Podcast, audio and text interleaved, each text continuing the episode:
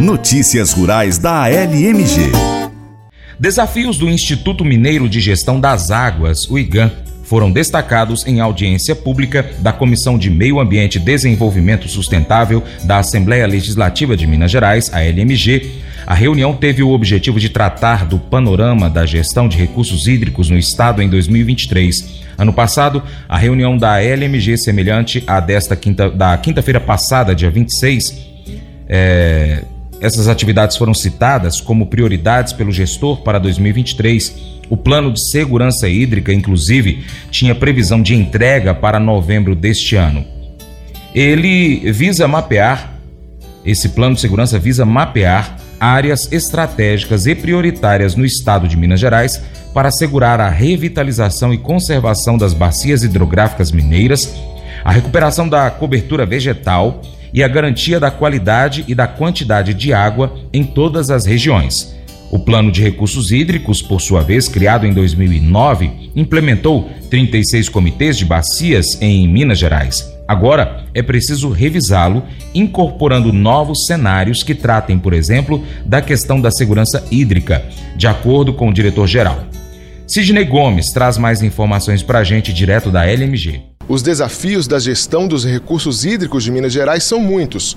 Elaborar novos estudos de disponibilidade de água, a inadimplência de usuários e o lançamento de esgotos sem tratamento em rios e lagos. Esse é o diagnóstico do diretor-geral do IGAN, Marcelo da Fonseca.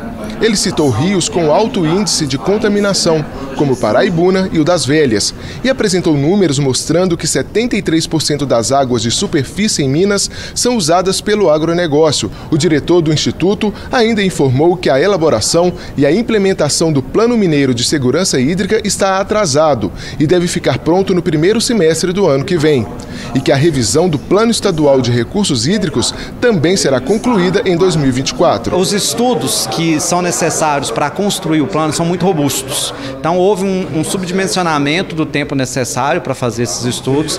Agora a gente já está com um cronograma novo e que o que inicialmente estava previsto para ser concluído agora no final desse ano vai ser no primeiro semestre de 2024. O deputado Tito Torres, presidente da comissão e autor do requerimento que pediu a audiência pública, cobrou mais eficiência na utilização dos recursos do FIDRO, o Fundo de Recuperação, Proteção e Desenvolvimento Sustentável das Bacias Hidrográficas. Nossos rios estão perdendo a sua força, estão diminuindo a quantidade de água, então nós temos que retomar isso.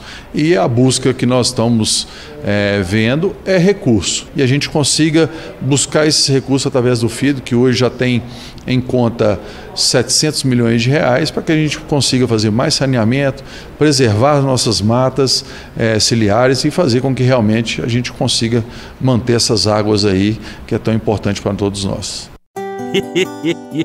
Mas eu vou dizer uma coisa pra você, viu? É, se quiser colocar propaganda sua aqui nesse programa, ó, eu vou dizer um negócio, você vai ter um resultado bom demais, senhor. É isso mesmo, é facinho, facinho, senhor. Você pode entrar em contato com os meninos ligando o telefone deles, é o 38, é o 991810123, bem fácil. É muito bom porque aí a sua empresa vai sair dentro de um programa que é ligado aí ao homem para a mulher do campo. É nós que vai estar tá assistindo e também vai ver sua propaganda. É bom ou não é, só?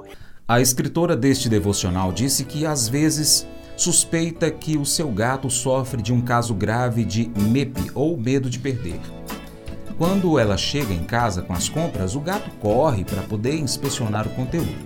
Quando está cortando legumes, o gato se levanta ah, ali para poder olhar o que, que é que está acontecendo, implorando para que seja dado algo para ele. Mas quando é dado realmente o que prende a atenção do gato, ele rapidamente perde o interesse, indo embora, entediado. Seria hipocrisia ser dura com o meu gato, disse a escritora, porque ele reflete um pouco da fome insaciável por mais e a suposição de que agora nunca é o suficiente. Segundo Paulo, na Bíblia, o contentamento não é natural, é aprendido, conforme está em Filipenses capítulo 4, verso 11. Sozinhos nós buscamos o que achamos que vai nos satisfazer. e passamos para a próxima coisa no momento em que nós percebemos que não vai.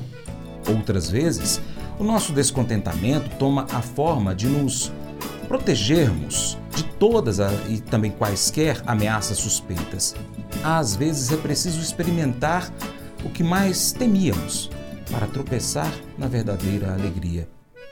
Tendo experimentado muito do pior que a vida tem a oferecer, Paulo pôde testemunhar em primeira mão o segredo do verdadeiro contentamento, a misteriosa realidade de que, ao entregarmos a Deus nossos anseios por plenitude, nós experimentamos uma paz inexplicável, levados cada vez mais a fundo nas profundezas do poder, beleza e graça de Jesus Cristo.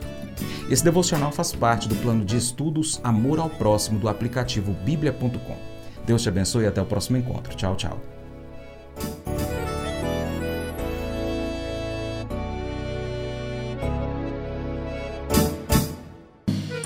Acordo de manhã para prosear no mundo do campo, as notícias escutar. Vem com a gente em toda a região com o seu programa Paracatu Rural.